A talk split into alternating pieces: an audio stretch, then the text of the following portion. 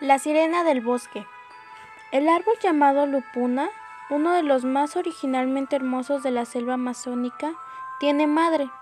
Los indios selváticos dicen así del árbol al que creen poseído por un espíritu o habitado por un ser viviente.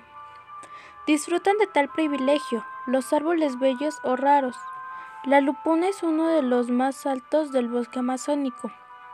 Tiene un ramaje gallardo y su tallo de color gris plumizo está guarnecido en la parte interior por una especie de aletas triangulares. La lupuna despierta interés a primera vista y en conjunto, al contemplarlo, produce una sensación de extraña belleza. Como tiene madre, los indios no cortan a la lupuna. Las hachas y machetes de tala abatirán porciones de bosque para levantar aldeas o limpiar campos de sembra de yuca y plátano, o abrir caminos. La lupuna se queda señoreando, y de todos modos, así no hay rosa. Sobresaldrá en el bosque por su altura y particular conformación, se hace ver. Para los indios cocamas, la madre de la lupuna es el ser que habita dicho árbol.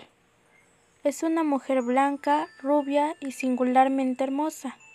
En las noches de luna, ella sube por el corazón del árbol hasta lo más alto de la copa. Sale a dejarse iluminar por la luz esplandeciente y canta sobre el océano vegetal que forman las copas de los árboles. La hermosa derrama su voz clara y alta, singularmente melodiosa, llenando la solemne amplitud de la selva. Los hombres y animales que la escuchan quedan como hechizados. El mismo bosque puede aquietar sus ramas para oírla. Los viejos cocamas provienen a los mozos contra el embrujo de la voz. Quien la escuche no debe ir hacia la mujer que la entona, porque no regresará nunca. Unos dicen que muere esperando alcanzar a la hermosa, y otros que ella los convierte en árbol.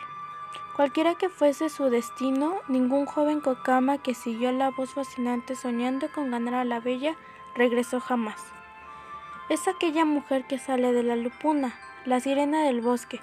Lo mejor que puede hacerse es escuchar con recogimiento en alguna noche de la luna su, hermoso canto próximo y distante.